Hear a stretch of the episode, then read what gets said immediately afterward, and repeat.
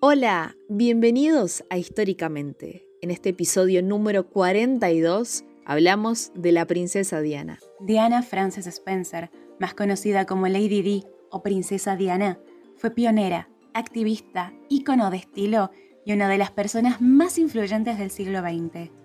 Nació en Park House, en Sandringham, el 1 de julio de 1961, en el seno de la nobleza británica. Creció cerca de la familia real en su finca de Sandringham, siendo hija menor de John Spencer, octavo conde de Spencer, y de la honorable Frances Roche.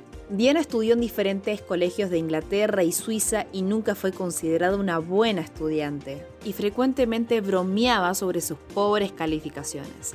Antes de conocer al príncipe Carlos y convertirse en princesa, Diana tuvo muchos trabajos, incluyendo el de niñera y maestra en una guardería en el centro de Londres. En noviembre de 1977 conoció al príncipe Carlos, primogénito de la reina Isabel II de Inglaterra y heredero del trono británico, con quien contrajo matrimonio unos años más tarde. Cuando se casó con el príncipe Carlos, Diana se convirtió en la primera novia real que había tenido un trabajo remunerado antes de comprometerse con el heredero. Y, por su enlace con Carlos, príncipe de Gales, Diana recibió el título de princesa de Gales nunca fue una princesa convencional. Rompió barreras y dio comienzo a una tradición cuando omitió el voto del libro de oración común en el que tenían que decir que obedecería a su marido. En su lugar, prometió amarlo, confortarlo, honrarlo y acompañarlo en la salud y en la enfermedad. Tampoco siguió la tradición de dar a luz en el palacio y en 1982 dio a luz a Guillermo en el Hospital St. Mary de Londres, donde también nació su segundo hijo, Enrique. Aunque aparentaban una familia unida, las relaciones entre los príncipes de Gales se fueron deteriorando hasta su separación, anunciada en noviembre de 1992.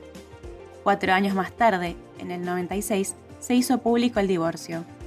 Diana perdió el tratamiento de alteza, pero no su pertenencia a la familia real y su título de princesa. Fuera de la vida oficial, Diana se dedicó a tareas sociales y solidarias.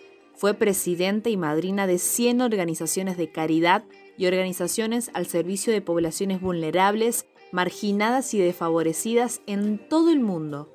Además, Lady Di fue una activista en la concientización sobre el VIH e hizo historia el abril del 87 cuando fue fotografiada estrechando la mano de un paciente con VIH sin usar guantes. La foto ayudó a concientizar sobre el SIDA y a cambiar la percepción que la sociedad tenía del VIH. Ese día la princesa inauguraba la primera unidad especializada en VIH-Sida del Reino Unido en el Hospital Middlesex de Londres, que trataba específicamente a los pacientes infectados con el virus. Su campaña contra las minas antipersona la llevó a Angola a principios de 1997. En el transcurso de los cuatro días que permaneció en este país, visitó un centro de recuperación donde pudo entrevistar jóvenes que habían sufrido mutilaciones corporales por la acción de minas terrestres. Se le atribuyó a Diana una fuerte influencia internacional, ya que un año después de su muerte, el Tratado de Ottawa se firmó para prohibir internacionalmente el uso de minas terrestres por parte de 161 Estados miembros. Su muerte ocurrió el 31 de agosto de 1997 en un accidente automovilístico en París, donde supuestamente estaban siendo perseguidos por los paparazzi y en el que también falleció su pareja de la época, Dodi Al-Fayed, y el chofer que conducía el coche. Sin embargo, y a pesar de que su vida personal ha sido ampliamente expuesta en la prensa rosa, consideramos que la genialidad de Diana de Gales radica en su faceta caritativa y en su capacidad de dar visibilidad a causas humanitarias marginadas. Tras su muerte, su trabajo y sus valores siguen actuando a través de la Fundación Royal, una entidad filantrópica dedicada a ayudar a los jóvenes más desfavorecidos.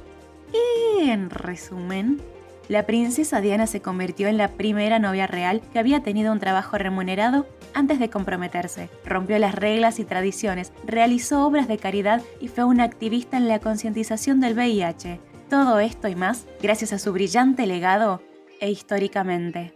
Esto fue todo. Te esperamos en el próximo episodio de Históricamente. Y recordá que desde tu lugar podés marcar la historia.